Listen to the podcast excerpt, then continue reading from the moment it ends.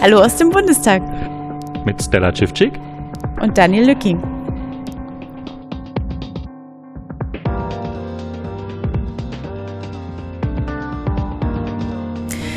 Wir sind jetzt um 0 Uhr 19, relativ durch. Da stimme ich zu, ich bin auch durch. Ähm, der Ausschusstag begann schon für mich als Zeichnerin, die nicht über einen Bundespresseausweis äh, verfügt und dem Einlass von einer spontan einberaumten Pressekonferenz von äh, den Linken, Grünen und der FDP. Die Pressekonferenz war für 10 Uhr einberaumt und ähm, zu 20 vor 10 war ich hier im Gebäude und mir wurde dann an der Schleuse gesagt, ähm, Sie haben eine Mail bekommen, dass Sie nicht kommen dürfen. Und ähm, daraufhin durfte ich dann mal noch mit der Presseabteilung telefonieren und mal nachhaken, was es damit auf sich hat. Und da ich nicht über einen Bundespresseausweis verfüge, durfte ich nicht rein und bin nur mit Hilfe des Referenten der Linksfraktion zu dieser Pressekonferenz gekommen, ähm, die so interessant und äh, anregend war, dass wir sie auch gleich ungeschnitten im Anschluss an unseren Podcast noch hinten anhängen. Ja, und äh, zu dieser Pressekonferenz, die ging richtig gut auf. Ähm, ganz offensichtlich ist sie vorher in die offiziellen Kanäle gegeben worden, also in den Informationsdienst bei der DPA zum Beispiel. Es waren zahlreiche Medien äh, vertreten, ZDF, ARD, äh, Welt habe ich gesehen, ähm, mehrere Zeitungen, die ich gar nicht benennen kann. Und äh, die standen alle parat, haben ihre Kameras aufgebaut und äh, ungefähr 15 Minuten der Pressekonferenz äh, liefen von den Fraktionen aus und äh, die anderen 13, 14 Minuten ähm, wurden dann durch Fragen von Journalisten und Journalistinnen äh, quasi nochmal initiiert, ähm, wo ich auch so ein bisschen den Eindruck hatte, viele haben ihr, ihr Wissen aufgefrischt, wo der Ausschuss gerade steht. Ähm, ja, und in dem Moment, wo die Pressekonferenz vorbei war, wurden quasi alle Kameras abgebaut und äh, es ging mit einer kleineren Besetzung dann in die öffentliche Sitzung. Und kleinere Besetzung heißt, dass eben der Großteil der Medien dann schon wieder weg war. Ähm, ich will an der Stelle keine Kollegenschelte oder sonst was betreiben. Ähm, ich muss aber in aller Deutlichkeit sagen, das ist schon in anderen Podcasts jetzt aufgefallen und fällt immer, immer wieder auf. Das Verhalten, was die Medien heute an den Tag gelegt haben, ist genau das, was die CDU, CSU haben will, um möglichst Öffentlichkeit zu vermeiden. Sie haben mehrere Instrumente. Ähm, das ist auch in der ähm, Pressekonferenz ein Thema, wie eben die Ausschussarbeit der Opposition ähm, effektiv äh, behindert wird. Einmal durch das Treptow-Verfahren, dann durch die Verweigerung, dass man äh, den V-Mann-Führer hören soll, was schon ein Zugeständnis ist, denn ähm, eigentlich äh, würde man am liebsten die V-Leute hören von Seiten der ähm, Oppositionsfraktionen, jedenfalls Grüne, Linke und FDP, die neuerdings davon sprechen, dass sie die demokratische Opposition sind, also ein nettes Framing, was hier ähm, versucht wird, ähm, aber auch eine sinnvolle Abgrenzung, weil eben die AfD auch nicht so viel äh, Aufklärungsinteresse an den Tag legt. Ja, und äh, Stella, was haben wir denn dann heute ähm, an Sitzungsgeschehen erlebt? Als erste Zeugin wurde Kerstin Wendler aus der Staatsanwaltschaft und sie ist in der Ab Jugendabteilung in der ähm, Staatsanwaltschaft tätig und sie wurde ähm, knapp eineinviertel Stunden gehört. Dann kamen, glaube ich, im, äh, in, in der Reihe sechs namentliche Abstimmungen. Dann wurde noch eine nicht öffentliche Sitzung von dem Zeugen KM zwischengeschoben und dann ging es nach knapp sechs Stunden mit der Zeugin weiter für zwei Fragen von der äh, FDP und wer hatte noch eine Frage gestellt?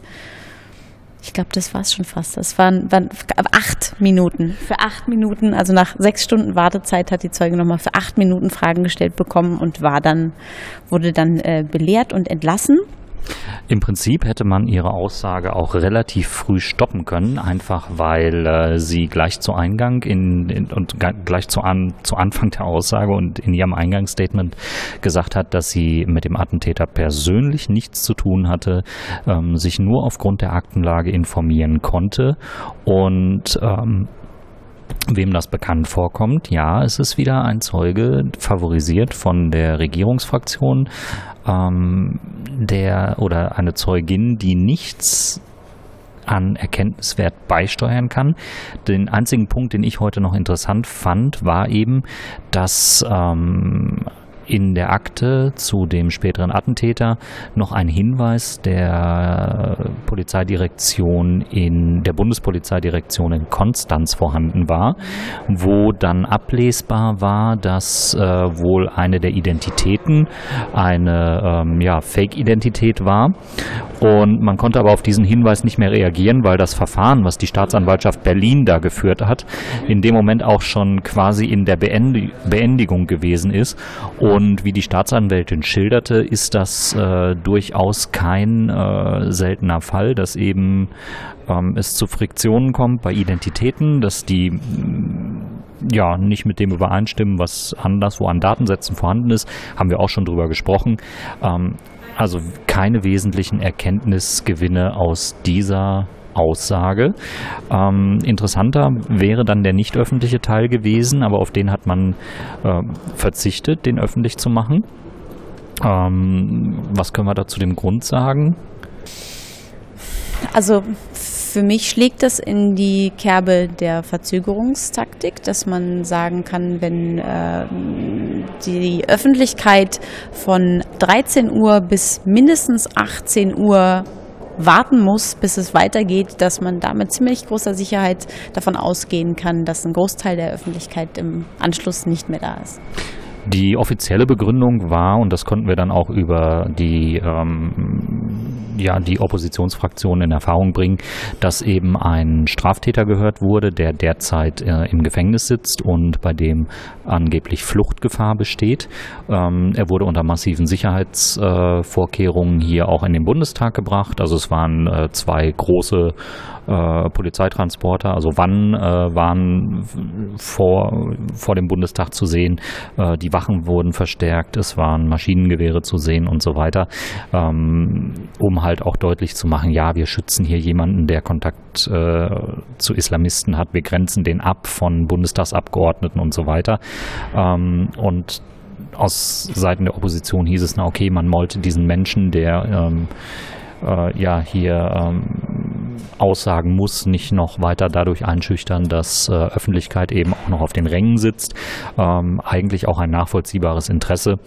Ähm, und so richtig viel Kapazität zu den Aussagen äh, gab es nicht. Es war aber aus der späteren Sitzung herauszuhören, dass eben dieser Zeuge ähm, auch in Kontakt mit dem späteren Attentäter gestanden hat und äh, das wohl auch digital, nämlich äh, dass er sich über ja. Facebook äh, ausgetauscht hat. Das hat, glaube ich, Armin Schuster sogar gedroppt, äh, mehr oder weniger absichtlich oder versehentlich, ähm, weil eben auch immer noch die Frage im Raum steht, warum das, äh, warum der Verfassungsschutz nicht äh, digital die Überwachung des äh, späteren Attentäters vorgenommen hat. Ja, und irgendwann so abends gegen 18.30 Uhr, 18.50 Uhr war es, glaube ich, für 18.30 Uhr war ursprünglich angekündigt, ähm, gingen wir dann in die, oder ging der Ausschuss dann in die äh, öffentliche Vernehmung des Zeugen Isselburg. Ähm, der Name mag manchen Podcast-Hörern vom Podcast Technische Aufklärung äh, was sagen. Hendrik Isselburg hat auch schon vor dem NSA-Untersuchungsausschuss ausgesagt. Ähm, und zwar ja im Jahr 2016. Und das war ja ganz besonders interessant, wie sich heute herausgestellt hat. Der Zeuge sagte, dass er 2004 zum Verfassungsschutz gekommen ist in der Abteilung Rechtsextremismus und wechselte 2006 in die Abteilung Islamismus, war da bis 2016. Und die interessante Sache war eigentlich, dass in dem Zeitraum, der für den, uns für den Ausschuss relevant ist, war der Zeuge genau 22 Tage in dieser Abteilung anwesend, weil er äh, in der anderen Hälfte für andere Ressorts zuständig war, unter anderem für den NSAuer. Äh, zuständig war. Ähm, und da kam dann auch noch mal äh, interessanterweise unsere Lieblings potenzielle Zeugin Frau Hamann ins Spiel, dass sich herausstellte, dass Frau Hamann, die anfangs im Ausschuss für das Bundesinnenministerium Ausschuss gesessen hatte, ähm, wir nennen sie liebevoll U-Boot, als seine Referentin äh, gearbeitet hat und ihn zeitweise vertreten hat. Und er hat aber darauf beharrt, ja, immer mal wieder, aber ich kann, ich weiß nicht genau, wer wann mich wie vertreten hat, kann, kann ich jetzt nicht genau sagen, aber ich kann auf jeden Fall sagen, dass sie nicht meine Dauervertretung war. Ähm, wir können das mal ein bisschen bildlich machen, also nach allgemeinem Menschenverstand und bei der Übernahme von Verantwortung stellt man sich das ja so vor wie bei einem Staffelstab. Einer hat den in der Hand, läuft, ist dafür verantwortlich, kümmert sich, macht und tut. Hier ist es eher so, irgendjemand schmeißt die Staffel in die Luft und alle rennen weg. Aber letztendlich, so hat das Zeuge Isselburg dann vermittelt, fängt ihn dann doch jemand auf, weil er sagt, nein, es waren immer genügend aber Leute. Ja, und, und man kann hinterher nicht mehr so genau sagen, wer, aber, aber der, der, der Staffel Staffelstab, der ist natürlich irgendwo in irgendeiner Hand und das würde auch, so hat Herr Isselburg auch äh, zwischen den oder in den Sitzungsunterbrechungen, wo man ihn auch so ein bisschen sprechen konnte, ähm, immer wieder bekräftigt, es hätte ja überhaupt keinen Unterschied gemacht, ähm, ob er äh, da gewesen ist oder nicht. Das hätte an der Bearbeitung des Falls des, des späteren Attentäters überhaupt nichts geändert. Genau. Und die Zeugin Freimuth, Lia Freimuth, die uns allen noch gut in Erinnerung geblieben ist. Und Frau Freimuth war einer seiner fähigsten Mitarbeiterinnen und sie ist so fähig, dass sie auch gar keine Aufsicht braucht. Also, wenn, ja? Ja, also ihr könnt euch das so vorstellen, ihr habt zwar einen Chef, den seht ihr aber nicht oder seht ihn sehr selten und ihr seht aber immer wieder andere Leute, die möglicherweise ähm, Chefs sind. Ähm, ich kann fürs Zivilleben nicht beurteilen, wie relevant das ist und ob euch das äh, vielfach auch begegnet und äh, in eurem Alltag passiert. Äh, ich habe es so in der Bundeswehr halt auch erlebt. Es gab Chefs, die standen auf dem Papier und es gab Stellvertreter, die haben die Aufgaben übernommen. Ähm, persönlich muss ich sagen, äh, ich habe schon bei der Bundeswehr gesehen, dass das nicht wirklich funktioniert. Und ähm, ich denke, da sollte man mal dran arbeiten. Das ja. ist nicht so ganz sinnvoll. Äh, ja, und äh, es gab heute noch eine ganze Reihe an weiteren Throwbacks. Ja. ja es war hier heute wirklich Throwback Thursday. Ähm, wann, du hast dich auch sehr an den äh, NSA-Untersuchungsausschuss erinnert, ja. oder? Ja, sehr. Also sowohl die Taktiken, das klingt ja jetzt auch schon wieder so äh, vorsätzlich, aber irgendwie die Unterbrechungen und jetzt müssen wir nochmal noch mal hier eine Beratungssitzung und das kann man jetzt so nicht sagen und das müssen wir uns jetzt nochmal absprechen. Ähm, aber auch Throwback jetzt innerhalb auch dieses Ausschusses, weil auch ähm, Frau Freimuth erstaunlich häufig erwähnt wurde, wo aber jetzt für mich erwähnenswert war, dass so sehr sich der Zeuge, wie ich es empfunden habe, negativ in diesem Ausschuss entwickelt hat. Ich finde, startete eigentlich so ganz erfrischend, aber das ändert sich dann immer ab dem Moment, wo dann die Opposition die Fragen stellt. Meine Feststellung, ähm, dass er einer der einzigen, nee, der einzige Zeuge bisher war, der seiner Kollegin Frau Freimuth nicht gesagt hat, dass das nicht stimmt, was sie gesagt hat, dass es äh, V-Männer um Amri gab, sondern der hat eigentlich sie eben als ausdrücklich als die fähigste Mitarbeiterin ähm, betitelt. Und das ist ja eigentlich sehr untypisch seinen Kollegen, äh, von, sich von den, seinen Kollegen unterscheidend. Und ähm, er sagte zum Beispiel, dass der spätere Attentäter, also es, es ging eben auch darum, sagt Ihnen dieser Attentäter noch was? Und er, nee, auch nur rückblickend, jetzt hier Aktenstudien und über die Presse. Mir selber ist der nie untergekommen. Aber mir ist noch ein äh, ungewöhnlicher Vorgang in Erinnerung, weil uns nämlich das äh, LKA ähm, gebeten hat, vom NRW, gebeten hat, ein Behördenzeugnis auszustellen über die Ermittlungen, die über diesen Attentäter durchgeführt wurden. Und ähm, das sei schon ein komischer Fall, dass, äh, dass ein, ein, ein Landeskriminalamt den, Bundesver äh, den Verfassungsschutz bittet, schreibt uns doch mal ein Ermittlungs-, ein Behördenzeugnis und ähm, reicht das dann weiter an das LKA Berlin. Begründet wurde das Ganze damit, dass man verschleiern wollte, aus welcher Quelle die Information kam. Also hat hier irgendwie das LKA Berlin, äh Quatsch, das LKA NRW, hat äh, die Information und die Quelle vor dem LKA Berlin abgeschirmt. So, und äh, da stand dann als freundliches Serviceunternehmen der Verfassungsschutz an der Seite ähm, und hat dann eben dieses Behördenzeugnis ausgestellt. Völlig selbstlos. Äh, völlig selbstlos. Ähm, es war eine doch sehr interessante Erzählung, die Herr Isselburg da heute ähm, gemacht hat. Ich möchte ihm das alles persönlich äh, nicht zum Vorwurf machen, weil ich mir natürlich durchaus vorstellen kann, wie seine Aussagegenehmigung gestrickt ist, ähm, wie heikel die Materie ist, aber ähm, es gab wesentliche Teile der Aussage, die einfach auch durch das Verhalten der Regierungsbank, die im Rücken saß, eben beim Zeugen Isselburg, ähm, noch viel abstruser und unglaubwürdiger wurden. Also es waren wieder permanente Interventionen, wie wir das im NSA-Ausschuss schon gesehen haben. Ähm, es war erkennbar an Punkten, wo Herr Isselburg in einen Bereich gekommen wäre, dass er Dinge nicht mehr leugnen konnte mhm. und eigentlich hätte eingestehen müssen. Und dann kam eben die Intervention von Seiten der Regierungsbank. Und als auch irgendwie diese Regierungsbank-Interventionen nicht mehr fruchteten, da gab es dann äh, Einschreiten des Rechtsbeistands ähm, in einer Art und Weise launisch, wie wir das äh, eigentlich nur zu besten Zeiten von äh, Johnny Eisenberg. Aber sie hatten heute einen sehr würdigen Vertreter im Rechtsbeistand von Herrn Isselburg und äh, der drängte dann auf äh, Beratungssitzungen, auf Pausen für den Zeugen, äh, und eskalierte bis hin zu äh, beständigen Wortmeldungen äh, und ignorierte sowohl vom Vorsitzenden Armin Schuster äh, den Hinweis, ja, Sie haben hier ja gar kein Rederecht, Sie dürfen nicht reden. Und meinte dann so, ja, das ist mir egal, ich rede hier trotzdem und äh, mache dieses und jenes. Also es äh, gerierte sich gegen Ende in eine Kindergartenstreiterei, ähm, was sich hier entwickelte. Äh, auch Konstantin von Notz ging dann natürlich wieder dazwischen und sagte, sie haben überhaupt kein Rederecht. Ah, Herr Amthor, der es heute auch leider nicht in den Ausschuss geschafft hat, ähm, sich ja mit anderen Arbeiten hier im Parlament äh, gebunden, äh, ist ja ein Arbeitsparlament.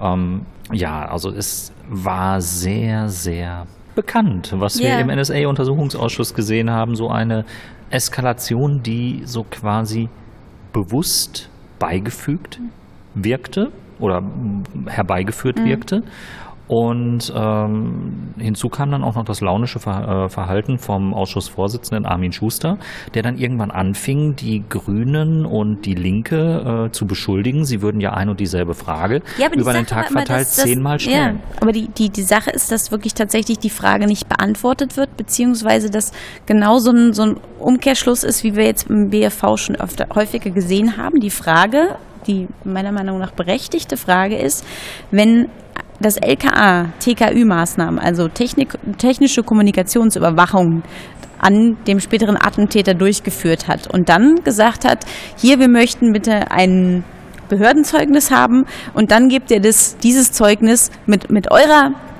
mit eurer Signatur drunter ans LKA Berlin. War die Frage, haben Sie das denn verifiziert, was dieser Bericht ist? Hm. Und dann sagt er, ähm, wir haben das, das, das klang schlüssig, äh, haben wir so unterzeichnet. Aber wie kann man beurteilen, dass etwas schlüssig ist, wenn man nicht selber Wissen über den Prozess hat, also Hintergrundwissen hat. Du kannst mhm. ja nicht dir irgendwas angucken und sagen, jo, nee, ist genau richtig, Häkchen drunter, wenn du nicht selber dazu äh, Überwachung oder eben äh, Ermittlungsmaßnahmen durchgeführt hast. Und es klingt, es klingt wie, es klingt ein bisschen wie katholischer Ablasshandel im Mittelalter.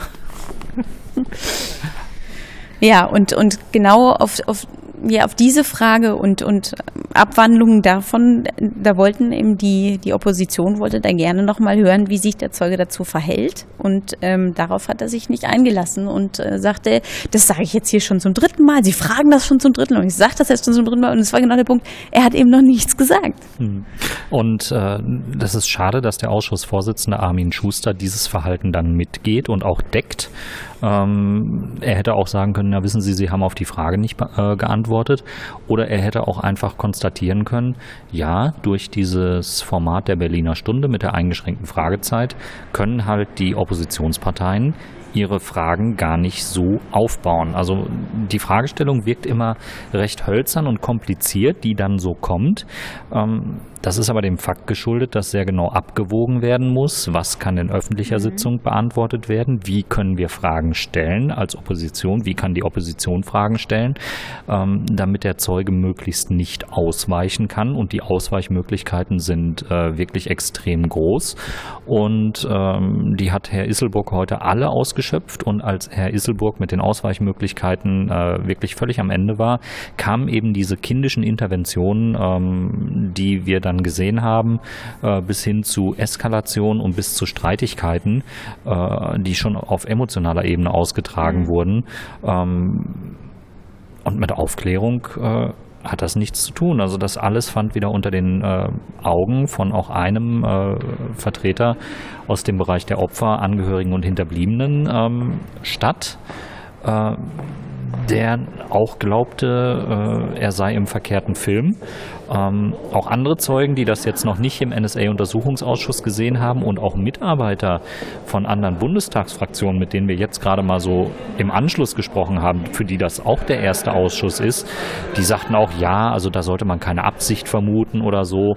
Ähm, und ich konnte dann jetzt vorhin im Gespräch auch nur bekräftigen, tut mir leid, aber das haben wir so eins zu eins mhm. im NSA-Untersuchungsausschuss mehrfach gesehen, genau diese Entwicklung.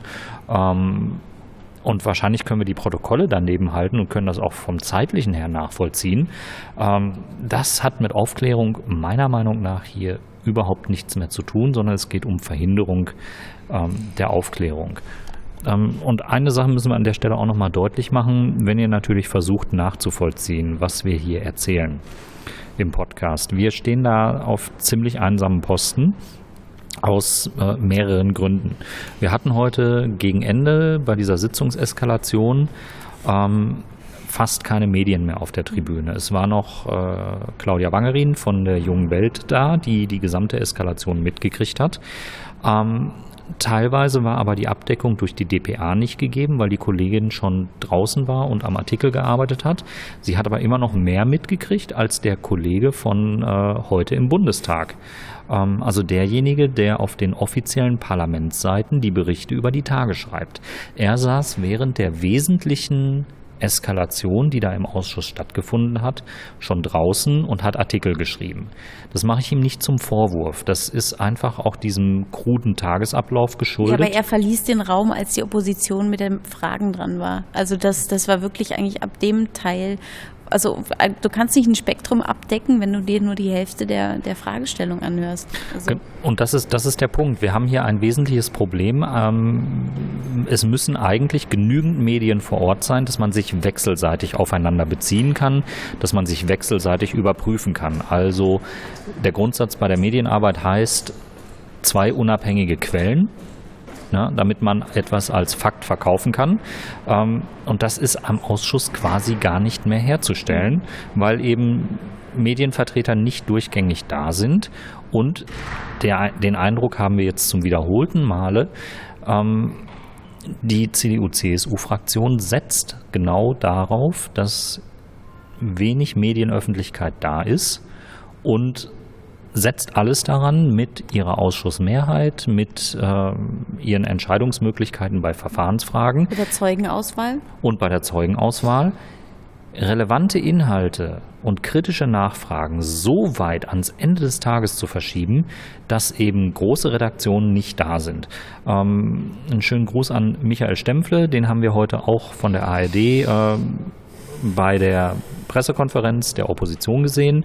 Ähm, ich habe ihn auch angetwittert äh, und habe gesagt, hier, du, du verpasst hier wieder was. Und er sagt, ja, er arbeitet an einem anderen Thema, ähm, was jetzt auch rund um den äh, Vorfall in Straßburg äh, relevant ist. Ähm, Glaube ich auch, habe ich auch vollstes Verständnis für. Ich habe auch bei jedem anderen Kollegen Verständnis für, dass eben so eine Komplettabdeckung, wie wir die hier machen, nicht drin ist, von den Redaktionen nicht akzeptiert wird, ähm, monetär sich auch für Journalisten nicht lohnt, weil wenn am Ende von zwei Tagen Arbeit nur ein Artikel bei rauskommt, dann kann kein Journalist dauerhaft davon leben. Ähm, ich muss aber auch sagen, dass wir eben aufgrund dieser Unwägbarkeiten ähm, relevante Dinge hier im Ausschuss verpassen und dass wir als Journalisten steuerbar sind. Und zwar nicht mit direkter Anweisung, wie das immer von mhm. Verschwörungstheoretikern kommt.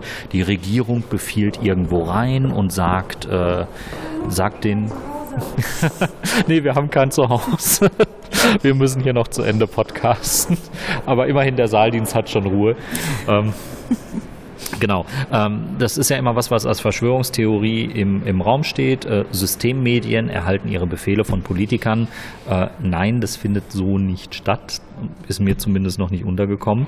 Ähm, aber Politiker wissen sehr genau, ins, insbesondere wenn sie medienstark agieren, wie das die CDU, CSU tut, zu welchen Zeitpunkten sie welche Informationen in die Presse geben müssen und wie sie es verhindern können, dass eben gewisse Informationen, die möglicherweise zu einer bestimmten Uhrzeit öffentlich werden, wie heute eben bei Herrn Isselburg, ähm, dass die es dann nicht mehr rausschaffen, dass die es dann nicht in einen Berichterstattungskreislauf schaffen, der eine, für eine breitere Öffentlichkeit sorgt ein interessanter Punkt, den Martina Renner heute zum Beispiel noch äh, herausgearbeitet hat, war, ähm, dass sie mehr oder weniger selbstkritisch auch die Frage an den Zeugen Isselburg gestellt hat, ob man nicht vielleicht einfach nach den falschen Informationen fragt, wenn man davon ausgeht, dass der Verfassungsschutz äh, im Internet äh, überwacht hätte, Islamisten überwacht hätte und deren Kommunikationsinhalte überwacht hätte. Ja, statt einfach nur Metadaten zu analysieren. Und da haben wir auch wieder den Throwback. Oh ja, aber bei, bei dem Wort Metadaten ging auf der Regierungsbank sowas von die Muffe. Also da wurde sofort interveniert. Herr Flatten sagte, also das war auch nicht, äh, zu dem Themenkomplex kann der Zeuge nichts sagen, so auf, auf wirklich auf so eine Art, wie so ein, wie so ein Triggerwort. Mhm ähm, also bei Metadaten ist, war das der Fall und genauso intensiv war es auch, äh, als Martina Renner noch ähm, einige Personen von der jetzt von in der letzten, im letzten Podcast erwähnten 123er Liste erwähnt hat. Mhm. Ähm, Allen voran Desodoc Dennis Kuspert, ja. der ja mittlerweile äh, gestorben worden ist. Ähm, beziehungsweise irgendwo im äh, IS-Kriegsgebiet äh, wohl gefallen ist, der hat nach dem, was die Öffentlichkeit so weiß und was in Medienberichten zu vernehmen ist, eben halt auch aus Kriegs- und Krisengebieten, wo der IS ag agiert, ähm, Kommunikation nach Deutschland betrieben. Und wie wird die wohl erfolgt sein? Naja, Trommeln ist auf die Entfernung immer recht schwer. Ähm, Brieftauben wären eine Möglichkeit, aber äh, es ist eine naheliegende Vermutung, dass diese Kommunikation über das Internet stattgefunden hat. Ähm, und die, die Vermutung, die Martina Renner in der Fragestellung zum Ausdruck gebracht hat, ist, dass einfach die deutschen Dienste, also der Verfassungsschutz, ähnlich agiert, wie das US-Dienste ja schon breitbrüstig und arrogant eingestanden äh, haben. Ich glaube, es war Michael Hayden, äh, der gesagt hat, äh, we kill people based on Metadata.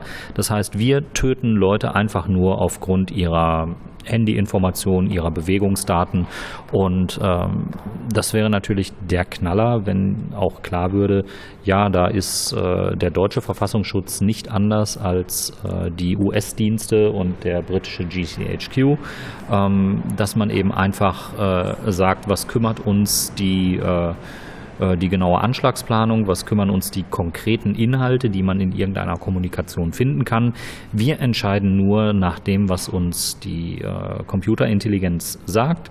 Wo auch immer Netzwerke erkennbar sind, gehen wir gegen die Netzwerke vor. Wo auch immer sich Kommunikationsstrukturen äh, herausbilden, äh, versuchen wir die zu zerschlagen. Und das ist natürlich dann eine sehr grobe Bearbeitung des gesamten Themas weil man natürlich nicht zu jedem Zeitpunkt alles äh, überblicken kann, weil sich die Netzwerke ganz vital immer wieder neu bilden und verlagern und auch mal für lange Zeit irgendwie stumm sind. Ja, und so verschwinden eben Leute, wie dieser spätere Attentäter, in einem Raster aus Daten, das mal mehr, mal weniger stark vorhanden ist. Aber ja, die können dann eben Anschlagsplanung machen, die könnten dann auch wirklich ganz offen über alle möglichen freien Kanäle kommunizieren, was sich ja bei diesem späteren Attentäter auch abzeichnet. Er wird von vielen mehr oder weniger auch als Maulheld äh, beschrieben, der relativ offen auch in allen möglichen Kontexten mhm. in Moscheen über äh, seine Absichten oder äh, ja, über, über allgemeine Absichten geplaudert hat, ähm, ohne jetzt zu sagen, konkret am äh, 21.12., äh, nee, ja, neun, stopp, ohne, ohne, ja. ohne, zu sagen, äh, am, am 19.12. Äh, nehme ich mir dann äh, vor und äh, einen Anschlag zu machen und nehme mir vor, einen LKW zu klauen und mache dann ja. dieses oder jenes. Aber ähm, definitiv Informationen, die, wenn man sich ebenfalls in der Fusilet-Moschee aufgehalten hat, für V-Personen durchaus alarmierend hätten sein können. Ich meine, wie muss man sich das vorstellen in so einer Fusilet-Moschee, dass so ein zukünftiger Attentäter, der quasi durch die Gegend hüpft und äh, alles Mögliche an radikalen Äußerungen tätigt, äh, dass der da der Einzige ist, ähm, der das tut? Oder sind alle Leute, die in dieser Moschee unterwegs gewesen sind, äh, lustig umeinander gehüpft und haben gesagt, wir äh, begehen Anschläge, wir begehen Attentate? Ähm, das ist schon sehr, das ist schon sehr, sehr abstrus ähm, dass man, wenn man so viele Leute um diesen späteren Attentäter herum gehabt hat, ähm, nicht mitbekommen hat, wie radikal er sich äußert und in welche Richtung sich das entwickelt und dann nicht noch weitere Maßnahmen getroffen hat, ihn strikter zu überwachen. Mhm. Und was definitiv vom Tisch ist nach der heutigen Sitzung, ist halt auch das Maßenmärchen, ähm, was er in die Presse gegeben hat. Ein reiner Polizeifall sei das Ganze gewesen. Ähm, und da muss ich auch mal sagen, so ein, ein Lob an dieser Stelle an Herrn Isselburg. Ähm, diese Erzählung hat er nicht, nicht. mitgetragen.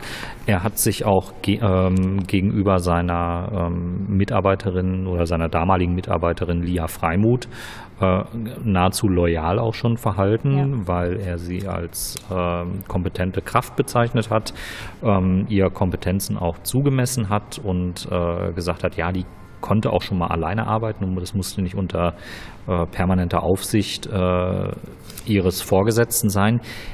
Ja, Herr Isselburg, so läuft das ab. So läuft das auch ab, wenn man Mitarbeiter führt, statt Mitarbeiter ständig zu gängeln und zu kontrollieren. Aber 21 Tage in einem halben Jahr reichen dann auch nicht wirklich aus und eine gewisse Kontinuität bei der Führung, die braucht es dann eben schon. Also ihr merkt, ähm, ein sehr spannender und sehr interessanter Sitzungstag. Mhm.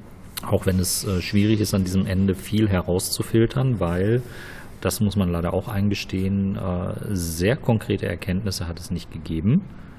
Ähm, kann man, glaube ich, auch daran festmachen, dass auch äh, nach der Sitzung, ob der fortgeschrittenen Zeit, äh, Parlamentarier auch nicht mehr vors Mikrofon wollten und gesagt haben, oh, ich bin so durch und ja. Ähm, Absolut verständlich. Ähm, wenn da jetzt noch ein bahnbrechender Fakt drin gewesen wäre, ähm, könnten wir den jetzt wahrscheinlich auch sehr direkt rausfiltern. Ähm, wir halten für die nächsten Sitzungen fest, dass äh, Metadaten auf jeden Fall ein Thema sein sollten und ähm, dass wir natürlich weiterhin sehr auf das Verhalten des, der ähm, Sitzungsleitung und äh, der Bundesregierung schauen werden. aber es braucht aus meiner Sicht definitiv mehr Druck auf den Ausschussvorsitz, auf mhm. äh, die Abläufe im Ausschuss, ähm, damit hier das, was ich am Ende auch in den Tweets als Schmierentheater bezeichnet habe, ähm, damit das sich nicht hier zur, äh, zur Normalität entwickelt. Ähm, denn das müssen wir im, im Hinblick auf Angehörige, Hinterbliebene und Opfer dieser Anschläge ähm, auch ganz klar deutlich machen, dass das nicht hinzunehmen ist. Ja. Und ja, auch so, so zusammenfassend hat das eigentlich auch Benjamin Strasser von der FDP. Der hatte nämlich äh, diese Woche ähm, geladen zu ja, nahezu dem zweiten Jahrestag des Anschlages und nochmal zurückblickend auf das Jahr, ähm, hatte auch gesagt, erstmal, wir müssen groß hochhalten, Artikel 44, der Untersuchungsausschuss tagt öffentlich. Das müssen wir auch irgendwie immer wieder mal äh, in den Vordergrund bringen, dass nicht der Kern oder nicht die, die, die großen relevanten Themen erst in geheimen Sitzungen zutage treten dürfen, sondern dass man es möglichst versuchen muss, im öffentlichen Teil ähm, an zutage zu bringen. Ähm, und sagte auch nochmal, dass das Treptow-Verfahren zum Beispiel, was wir auch schon mehrfach erwähnt hatten, sagte, dass definitiv das Treptow-Verfahren irgendwie reformiert werden müsste, weil ähm, sie pochen ab jetzt darauf, dass sie nicht weiter hinnehmen, dass die Akten, die ihnen vorgelegt werden, größtenteils geschwärzt sind, sondern sie sagen, wenn die geschwärzt sind, sagen sie uns warum. Mhm. Wir haben jetzt hier die Passage, die ist schwarz, können sie uns sagen warum. Dass das vielleicht auch ein Stück dazu beiträgt, dass vielleicht einige Schwärzungen in Zukunft nicht mehr sein werden, wenn man wirklich, wenn man es nicht erklären kann, mhm. warum man ähm, an dieser Stelle äh, der Aufklärung irgendwie da Steine in den Weg legt, dann ist ja auch die Frage, ob das überhaupt sein muss. Strasser sagte auch nochmal, dass über diese, diese ähm, Verzögerungstaktiken, die wir jetzt auch schon angesprochen haben, vor allen Dingen auch heute, ähm, das mediale Desinteresse von der Union und SPD, also es war wirklich so gezielt personifiziert äh, äh gerichtet, die, die ähm, die Anklage, möchte ich fast sagen, dass es, äh, das Interesse dort geschürt wird und dass es irgendwie aus voraus eilender Gehorsam ist und falsch verstandener Loyalität, irgendwie eigene Minister zu schützen und irgendwie ja diesen Ausschuss in die Länge zu ziehen und wirklich damit irgendwie den Fokus zu verlieren. Das, das Problem, was wir haben, ich hatte es medientechnisch schon angesprochen, wenn nicht eine größere Anzahl Medien diesen Ausschuss permanent begleitet, also das, was wir jetzt zum Schluss angesprochen haben und was äh, Benjamin Strasser auch zum Thema gemacht hat, ähm, wenn diese ja, wenn diese Langzeittaktik oder das ja Langzeittaktik ist es noch nicht mal, es ist eine mittelfristige mhm. Taktik. Wenn die nicht äh, nachgehalten und beobachtet wird, dann kommt man natürlich durch eine stundenweise Teilnahme an den Sitzungen beziehungsweise eine halbtagesweise oder vielleicht auch einmalig tagesweise Teilnahme an den Sitzungen gar nicht zu der Einschätzung, dass ähm, diese Entwicklung bei der Aufklärung, dass das System hat und ähm, dass da sehr bewusst darauf eingewirkt wird. Ja, aber trotzdem, weil auch immer wieder gesagt hat, was bringt denn so ein Ausschuss? Aber ich finde auch alleine, wenn man ähm, mitbekommt, dass aufgrund der Zeugenhörung von Frau Freimuth das zur Folge hatte, dass die P-Akten des späteren Aktentäters dem Ausschuss zur Verfügung gestellt wurden, ähm, weil auch immer wieder gefragt wird, was für eine Definition habt ihr denn von Umfeld? Für den Verfassungsschutz. Ähm, und immer wieder klar wird, dass jeder das irgendwie anders klassifiziert. Der Zeuge heute sagte zum Beispiel, wir sagen eigentlich gar nicht Umfeld, weil das so, weil das so diffus ist, das könnte alles sein. Aber die anderen Zeugen sagten alle, das definierten das alle für sich anders. Und dass die Nachdefinierung mit den Zeugen zusammen im Ausschuss zur Folge hatte, dass jetzt auch der Verfassungsschutz nach und nach begreift, was der Ausschuss als Umfeld begreift und dadurch auch die Aktenlieferung angepasst werden kann. Das heißt, wenn das bestimmte andere Personen zu dem Umfeld gehören, dass jetzt im Nachhinein auch Akten dem Untersuchungsausschuss zur Verfügung gestellt werden und eben relevante Akten somit auch nochmal im Nachhinein nachgereicht werden können. Ja, und ich würde sagen, aus äh fürsorgetechnischen Gründen beenden wir dann jetzt auch diesen Podcast. Ähm, es ist unser vorerst letzter Podcast für dieses Jahr, denn die nächste Sitzung findet am 17.01.2019 statt. Das heißt, wir haben jetzt äh, fast einen Monat äh, Pause oder etwas über einen Monat Pause.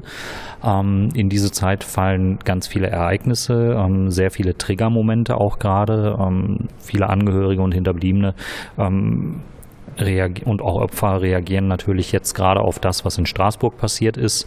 Ähm, das äh, muss gerade um diese Jahreszeit und mit diesem Hintergrund, weil es eben auch auf einem Weihnachtsmarkt passiert ist, ähm, eine sehr große Belastung sein. Zusätzlich steht der zweite Jahrestag des Anschlags äh, hier in Berlin ins Haus und ähm, an dieser Stelle dann äh, überzuschwenken und äh, euphorisch eine frohe Weihnacht zu wünschen, passt auch nicht wirklich.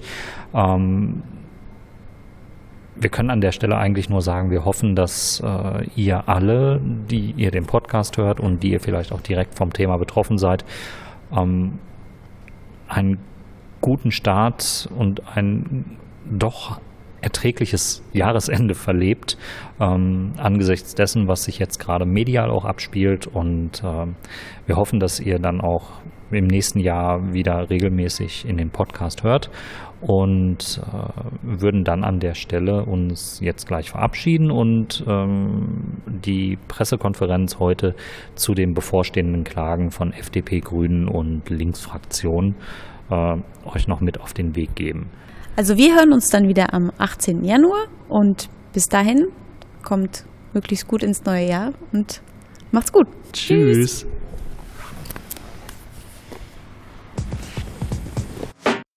Ja, meine sehr geehrten Damen und Herren, ich darf Sie recht herzlich begrüßen zur Pressekonferenz der drei Obleute im Untersuchungsausschuss Breitscheidplatz, Benjamin Strasser, FDP-Fraktion, Martina Renner, Fraktion Die Linke und Irene Mihalic, Fraktion Bündnis 90, die Grünen. Wir wollen Ihnen unsere gemeinsame äh, Klage gegen die Bundesregierung vorstellen. Es wird drei Einzelstatements geben.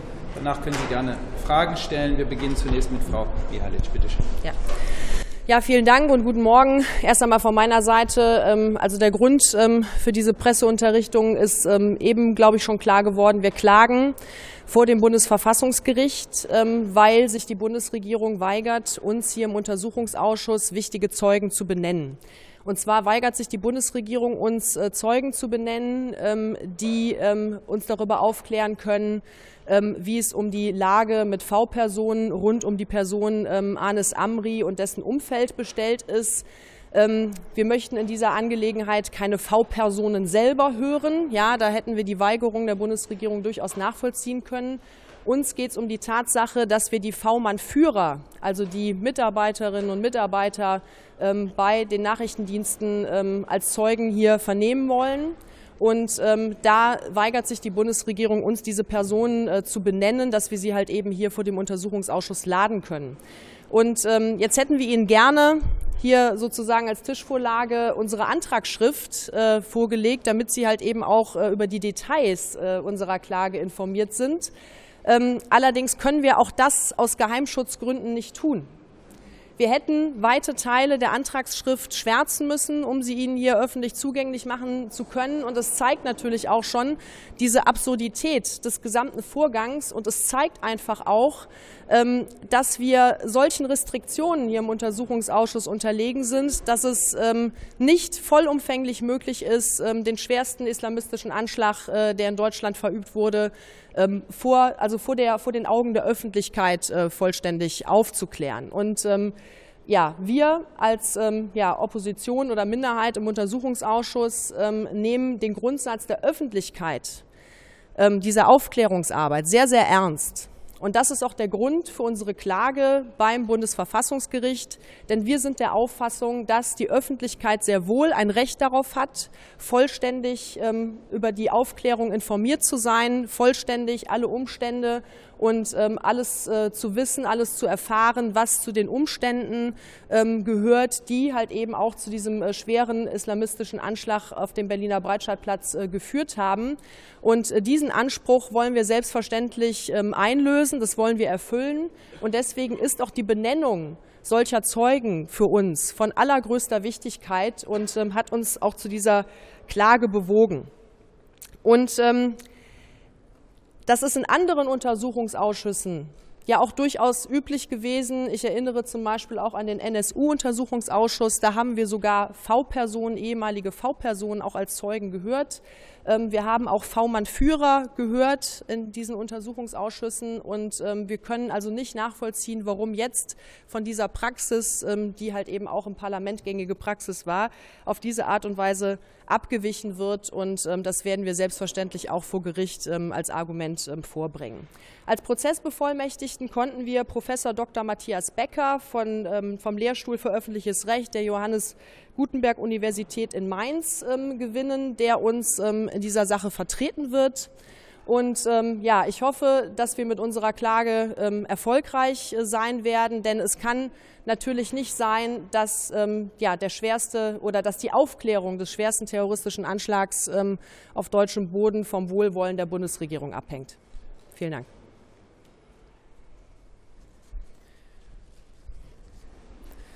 Ja, meine sehr verehrten Damen und Herren, heute ist mal wieder ein Tag im Untersuchungsausschuss, den wir so nicht hätten. Äh, haben wollen als demokratische Opposition. Die Bundesregierung zwingt uns äh, mit ihrem Verhalten aber dazu, den Rechtsweg erneut zum zweiten Mal zu beschreiten. Dabei war der Anspruch dieser Bundesregierung ursprünglich ein anderer. Frau Merkel hat vor einem Jahr zum Jahrestag erklärt, der 19. Dezember sei nicht nur ein Tag der Trauer, sondern auch ein Tag des Willens, das, was schiefgelaufen ist, besser zu machen. An dieser Zielsetzung halten wir als Fraktion der Freien Demokraten unverändert fest. Und wir erwarten von der Bundesregierung, dass sie diesem Anspruch der Frau Bundeskanzlerin gerecht wird. All das, was wir jetzt ähm, das letzte halbe Jahr erlebt haben, angefangen von einer verweigerten Aktenvorlage hin zu äh, Beamtinnen und Beamten, die hier äh, in Sitzungen sitzen und danach als Zeugen benannt werden, bis jetzt zur verweigernden V-Mann Führerbenennung zeigen, dass die Bundesregierung ihrem Aufklärungsanspruch nicht gerecht wird. Der V-Mann-Führer in der Fusilet-Moschee ist für uns der Schlüsselzeuge in diesem ganzen Komplex Amri. Andere Zeugen haben uns bestätigt, dass der V-Mann-Führer über Wissen verfügt, das uns kein anderer Zeuge liefern kann, weil er die einzige Person war, die direkten Kontakt mit der Quelle im Umfeld von Anis Amri in der Fusilet-Moschee hatte und stellen sich dabei Fragen. Wurde diese Fahrperson konsequent geführt oder wurde diese Fahrperson nur abgefragt? Wurde diese Fahrperson in das direkte Umfeld von Anis Amri gebracht? Wenn nein, weshalb nicht? Das ist für uns eine der zentralen Fragen dieses Untersuchungsausschusses. Klar ist, Artikel 44 des Grundgesetzes gewährleistet die Öffentlichkeit des Untersuchungsausschusses aus guten Gründen.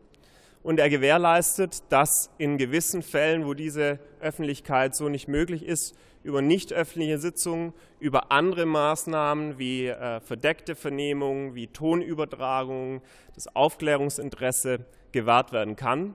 Das ist aus unserer Sicht der Fall. Artikel 44 schützt aber die Regierung nicht davor, Verantwortung überzunehmen zu müssen für bestimmte Versäumnisse, die geschehen sind.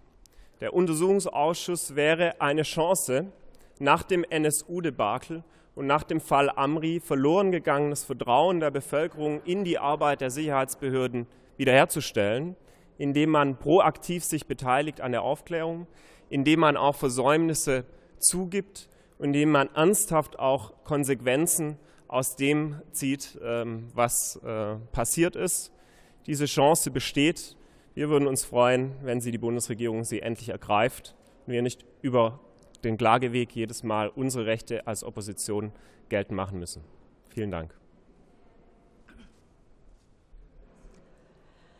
Ja, auch von mir ein paar ergänzende Worte zum Gegenstand unserer Klage dem Einsatz menschlicher Quellen durch die Geheimdienste, aber auch die Strafverfolgungsbehörden. Wir halten diesen Bereich, den Einsatz nachrichtendienstlicher Mittel, insbesondere die Führung von sogenannten Quellen oder Vertrauensleuten, für eine zentrale Frage in diesem Untersuchungsausschuss und für absolut beweiserheblich. Warum? Schon in der Vergangenheit haben wir im Rahmen der parlamentarischen Auseinandersetzung an vielen Stellen Probleme und Fehler beim Einsatz menschlicher Quellen feststellen können. Ich erinnere an das Scheitern des ersten NPD-Verbotsverfahrens, das maßgeblich äh, durch den hohen Einsatz von Spitzeln in dieser neonazistischen Partei zum Scheitern verurteilt war.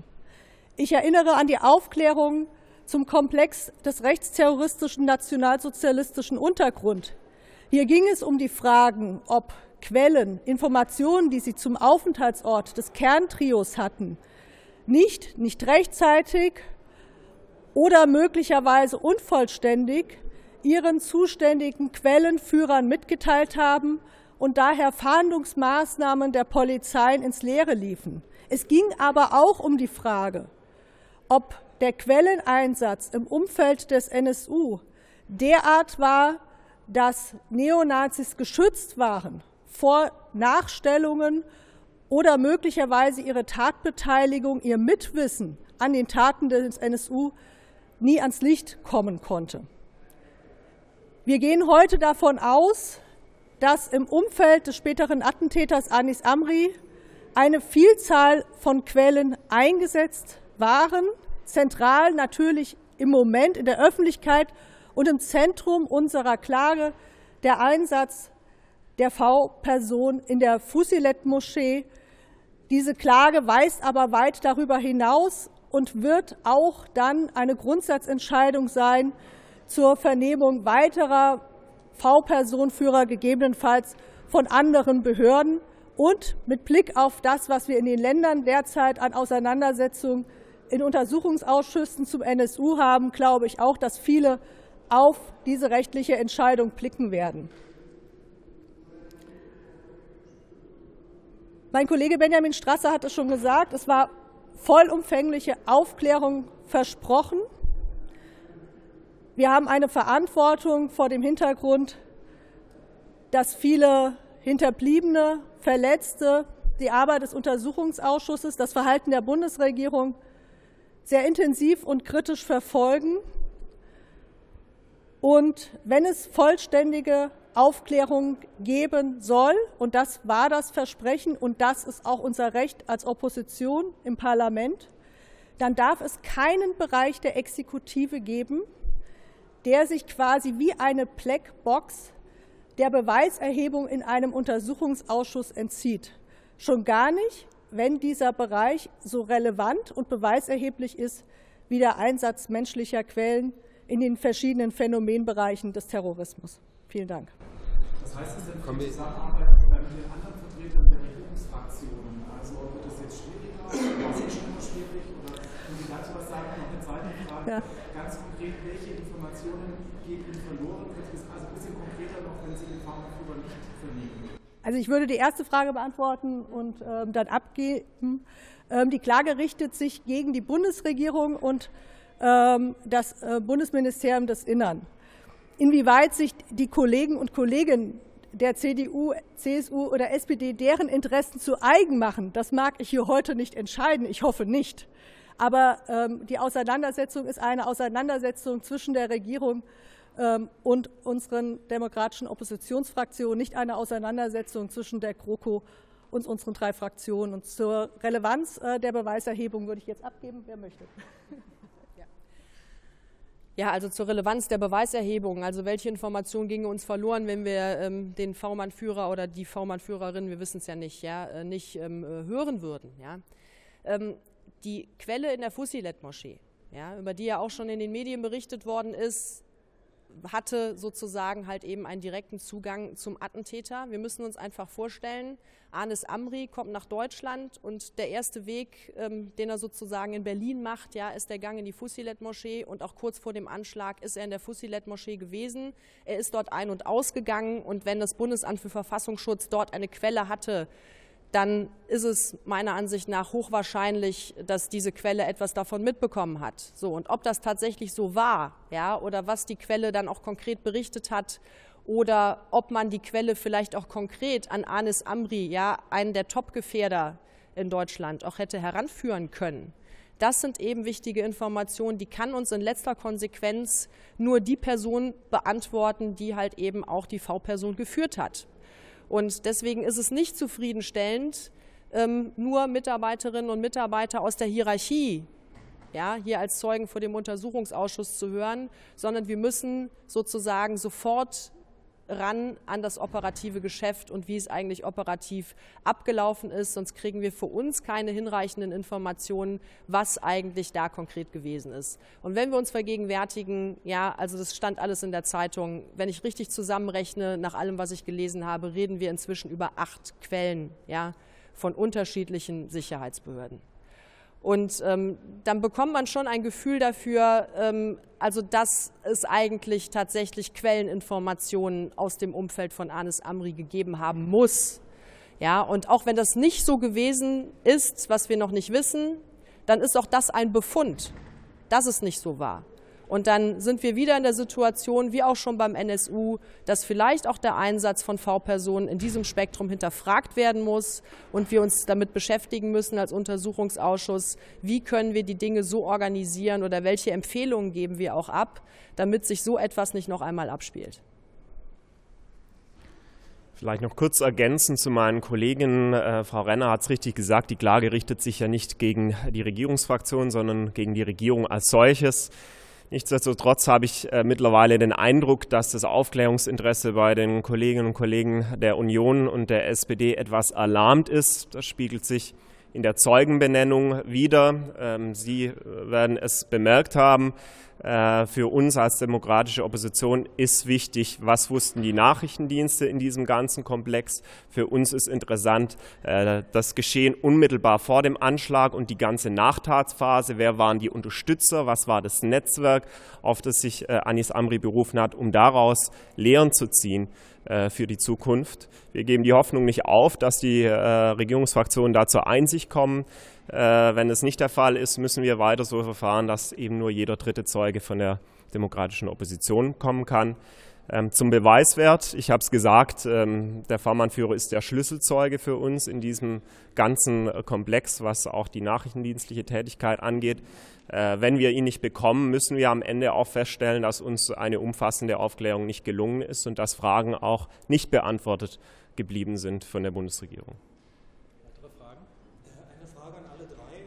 Sie entscheiden, was Sie beantwortet. Äh, die Kritik, die Sie an dem Verfahren haben, richtet sich ja gegen diese Schlüsselperson, wie Sie sagen, dass die nicht gehört werden darf. Nun haben ja alle aus der Hierarchie, wie Sie es ausdrücken, gesagt, man sei nicht dran gewesen an Amri. Dazu gehören ja die ganzen Auswärter. Äh, warum sollen die quasi andere Dinge sagen als die Person, die Sie besonders gerne hören möchten?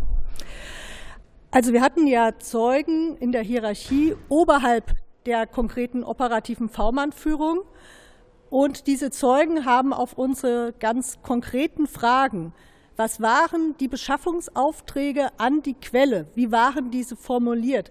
War diese Quelle ehrlich? Gab es Probleme in der Quellenführung? Äh, wie hat er berichtet und wie hat er auch zu anderen Dschihadisten berichtet? Also wie kommt dieser Dissens zustande, dass er offenbar ansonsten als wertige Quelle eingeschätzt wird und zu vielen auch tatsächlich wohl in der Vergangenheit Auskünfte gegeben hat, aber gerade zu Anis Amri nicht. Zu diesen Fragen haben alle oberhalb der konkreten V-Mann-Führung gesagt, da müssen Sie den V-Mann-Führer fragen, das weiß ich nicht. Ich habe ja mit dem operativen Geschäft nichts zu tun. Was konkret die Kommunikation mit der Quelle angeht, keine Ahnung. Wir haben hier nur die Deckblattmeldung. Die Deckblattmeldungen sind die Zusammenfassung der Treffberichte. Das sind im Grunde nur ein paar Sätze zu treffen, die möglicherweise Stunden gedauert haben. Und deswegen diese ganzen Fragen, wie wertig war die Quelle? War die Quelle glaubwürdig? Wie nah war sie an dem inneren Kreis in der Fusilet-Moschee dran? Das kann nur der V-Mann-Führer beantworten, ganz allein. Und deswegen ist er so beweiserheblich für uns. Er ist ja quasi schon die Krücke dafür, dass wir darauf verzichten, die Quelle zu vernehmen. Ja, da sind wir ja der Bundesregierung schon entgegengekommen. Aber dass man jetzt Beamte verwehrt, also Beamte, Teile der Exekutive gegenüber einem Untersuchungsausschuss, das ist für uns nicht hinnehmbar und deswegen glauben wir auch, dass die Klage Erfolg hat. Könnten Sie uns noch erklären, wie die Ablehnung dieser Zeugenbenennung begründet worden ist? Soll ich? Also die Ablehnung wurde mit dem äh, Oktoberfesturteil des Bundesverfassungsgerichts äh, begründet, dass eine Vernehmung Leib und Leben dieser Person gefährden würde. Äh, wir halten das für eine doch äh, fadenscheinige rechtliche Begründung, weil dem Oktoberfesturteil ein ganz anderer Sachverhalt zugrunde lag. Da ging es um die Quelle an sich. Da hat das Bundesverfassungsgericht sehr detailliert unterschieden, ist die Quelle noch im Einsatz, ist sie nicht mehr im Einsatz, äh, ist das Risiko der Enttarnung mit allen Konsequenzen da oder ist es nicht da. Wir sagen, bei einem V-Mann-Führer, also bei einem Beamten, äh, ist es nicht vergleichbar mit der Quelle an sich. Wir verfügen hier im Untersuchungsausschuss, das haben wir beim NSU-Untersuchungsausschuss in verschiedenen Ländern auch bewiesen, über Sicherungsmittel, beispielsweise, dass sie den Zeugen hinter einer Schattenwand in einer geheimen Sitzung vernehmen oder dass der Zeuge in einem anderen Raum sitzt und die Tonübertragung in den äh, Untersuchungsausschusssaal stattfindet, sodass wir nur die Stimme dieser Person hören, aber kein Gesicht haben. Das sind alles taugliche Sicherungsinstrumente, die von dieser Bundesregierung vom Tisch gewischt worden sind, äh, mit der Begründung, ähm, das würde alles nicht genügen, ihn zu schützen.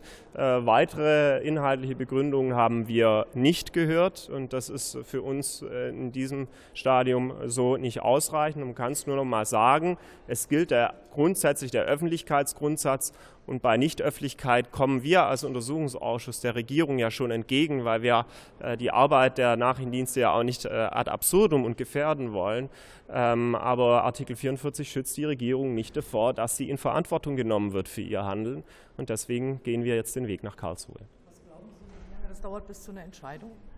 Das ist natürlich, ich bin selber Rechtsanwalt, ich weiß, das Verfahren dauert länger, das kann schon zwei bis drei Jahre dauern. Deshalb ist es für uns äh, drei Fraktionen auch ärgerlich, diesen Schritt gehen zu müssen, weil es die Aufklärung weiter verschleppt äh, und weiter behindert.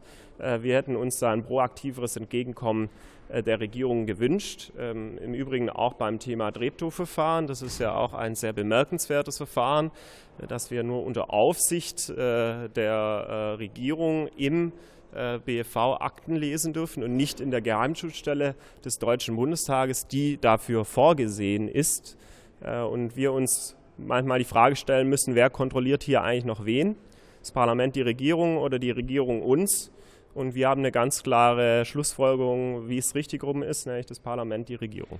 Haben Sie eine Möglichkeit, das im Geschäftsordnungsausschuss auch ähm, auf die Tagesordnung zu bringen und sich als ja. Untersuchungsausschuss hier jetzt wir wir Instrumente zu verschaffen? Also Unseres Wissens nach wurde es auch im Ältestenrat schon äh, thematisiert, ähm, das Treptow-Verfahren. Da gab es kein Einlenken seitens äh, Union und SPD. Und jetzt müssen wir halt weitere Schritte auch da beraten, wie wir da weiter damit umgehen werden. Wenn man CDU-Vertreter fragt, dann äh, ist die Behauptung, ja, die Geheimschutzstelle ist einfach zu klein und deswegen müsste man nach äh, BFV, äh, also zum Bundesamt ja. für Verfassungsschutz äh, pilgern. Wie sieht das ja. aus Ihrer Sicht also, aus? Also alles das, was wir aus den Medienberichten im Fall Amri bisher wissen an Enttarnungen, das kann gar nicht von Abgeordneten gekommen sein, weil wir diese Akten gar nicht hatten, die Journalistinnen und Journalisten hatten. Das zeigt mal wieder, dass sie manchmal mehr wissen als äh, die Abgeordneten. Also es muss offensichtlich aus der Behörde selber gekommen sein sein. Und die Unterstellung, dass die Geheimschutzstelle des Deutschen Bundestags löchrig wie ein Schweizer Käse ist und jede Akte, die dort angeliefert wird, am nächsten Tag in der Zeitung steht, das weisen wir wirklich von uns. Ähm, das ist eine Unterstellung, die wir so nicht teilen und deswegen kann ich auch die Einschätzung der Union an der Stelle nicht teilen. Aber vielleicht gibt es noch andere Einschätzungen. Ja, das ist, genau. Also, ist alles gesagt. Ist alles gesagt zu den Schwierigkeiten. Was würden Sie sagen, was sind für Sie die wichtigsten Erkenntnisse jetzt äh, aus der Zeit, die Sie äh, im Untersuchungsausschuss schon gemacht haben? Also für uns zentral jetzt als Linke ist, dass zwei Behauptungen, die im Nachgang des Anschlages aufgestellt wurden, so nicht mehr haltbar sind. Zum einen, es hieß, Anis Amri sei Einzeltäter gewesen. Und ich glaube auch gerade die Anstrengung im Untersuchungsausschuss, dass wir versuchen, die Einbettung des späteren Attentäters in verschiedene hochgefährliche, anschlagsbereite dschihadistische Netzwerke aufzuklären und Fragen nach möglichen Mitwissern und Mittätern auch in unserer Arbeit in den Mittelpunkt zu rücken, hat dieses Bild mittlerweile zerstört. Und das ist auch gut, weil es hat Druck ausgeübt, zum Beispiel auch auf den Generalbundesanwalt, der anderthalb Jahre nach Anschlag endlich auch einen Haftbefehl zu einem potenziellen Mittäter erlassen hat. Die zweite für uns widerlegte Behauptung ist die, Anis Amri sei ein reiner Polizeifall gewesen. So sind wir gestartet, so waren die beherzten Aussagen des damaligen BFV-Präsidenten Dr. Maaßen im Innenausschuss, so waren die Antworten auf diverse kleine Anfragen.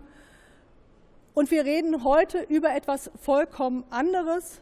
Zu Anis Amri gab es einen vielfachen Einsatz von nachrichtendienstlichen Mitteln, insbesondere menschlicher Quellen.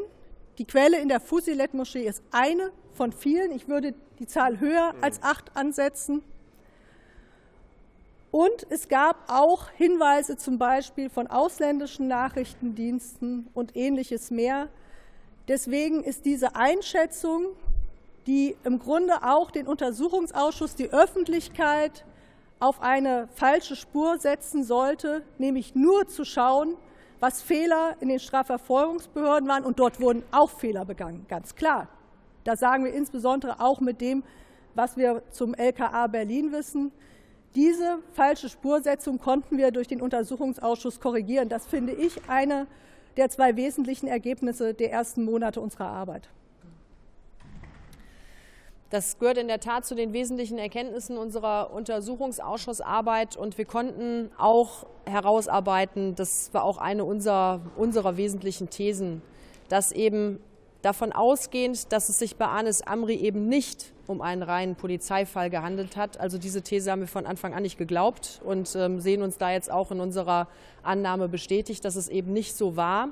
Aber davon ausgehend konnten wir auch im Untersuchungsausschuss herausarbeiten, dass eben relevante Informationen, die an anderer Stelle vielleicht gebraucht wurden, eben nicht zueinander gekommen sind. Ja, und das betrifft natürlich insbesondere auch ähm, ja, die Unterrichtung im GTAZ. Ja oder die Behandlung dieser Personen im gemeinsamen Terrorismusabwehrzentrum. Und auch die Zusammenarbeit äh, zwischen den Bundesländern und dem Bund.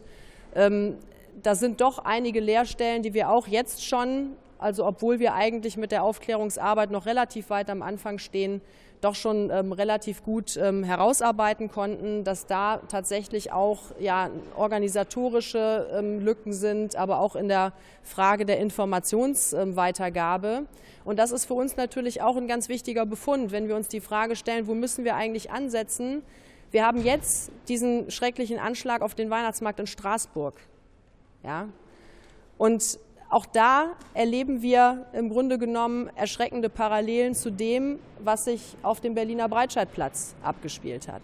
Auch da hatten wir es oder auch da haben wir es mit einer Person zu tun. Sie ist noch flüchtig, ähm, die polizeilich bekannt war wegen vieler Straftaten, mehrfach im Gefängnis gesessen hat und ähm, es offensichtlich aber auch nachrichtendienstliche Erkenntnisse gab und irgendwie hat es dann doch nicht geklappt, ähm, dieser Person eben vorher habhaft zu werden oder zum Beispiel da relevante Informationen auszutauschen. Und ähm, das wirkt etwas so, wie wir die Situation am Anfang nach dem Anschlag auf dem Breitscheidplatz erlebt haben. Und auch das zeigt natürlich auch nochmal, dass nicht nur in unseren föderalen Strukturen hier in der Bundesrepublik es wichtig ist, da zu einer besseren Zusammenarbeit zu kommen, sondern natürlich auch im europäischen Kontext. Und ähm, deswegen haben wir nach diesem Anschlagsgeschehen jetzt in Straßburg natürlich auch noch ein Augenmerk ähm, auf diese Situation dort gerichtet. Vielleicht noch ähm, ein letzter Aspekt ergänzend an die Kollegin Mihalic ähm, zur föderalen Sicherheitsarchitektur. Ähm, ich glaube, es ist mehr als nur reiner Informationsaustausch. Was wir jetzt erlebt haben, ist, dass Verantwortung hin und her geschoben wird. Nachrichtendienste sagen, es sei ein reiner Polizeifall gewesen. In Akten lesen wir, dass die Polizei eher sagt, wenn wir das gewusst hätten, was der Nachrichtendienst tut, dann äh, hätten wir ganz andere Maßnahmen ergriffen oder dann wäre es vielleicht doch ein Nachrichtendienstfall gewesen. Dieses Dilemma kennen wir aus dem NSU-Komplex und deswegen glaube ich, dass gar kein Weg dran vorbeiführt und das ist auch für mich eine Erkenntnis, dass wir eine Föderalismuskommission 3 brauchen zur inneren Sicherheit, zur Sicherheitsarchitektur wo sich Bund und Länder mal hinter verschlossenen Türen ernsthaft und ehrlich unterhalten, wie unsere föderale Sicherheitsarchitektur ausgestaltet sein soll, wenn wir es jetzt momentan mit hochmobilen, kleinen terroristischen Zellen zu tun haben, die sich ganz von selber über Bundesländergrenzen hinweg im Alltag bewegen und immer wieder neue Zuständigkeiten auslösen. Wie gehen wir damit um? Wie gehen wir damit um, dass kleine Ausländerbehörden in Kleve prüfen sollen, ob juristisch komplexe Gefährderabschiebungen nach 58a äh, Aufenthaltsgesetz möglich sein sollen. Wie schaffen wir es, dass der Bund auch mal von seinen Selbsteintrittsrechten Gebrauch macht, wenn der äh, Fall eine äh, komplexere Dimension annimmt? Das sind alles Fragen, die bisher medial immer schroff von der jeweiligen Seite zurückgewiesen werden, weil man offensichtlich keine Kompetenzen abgeben will. Und deswegen glaube ich, dass das auch eine Erkenntnis ist, dass wir eine Föderalismuskommission 3 brauchen. Anders wird es nicht gehen, äh, um Anschläge dieser Dimension bestmöglich zu verhindern in Zukunft.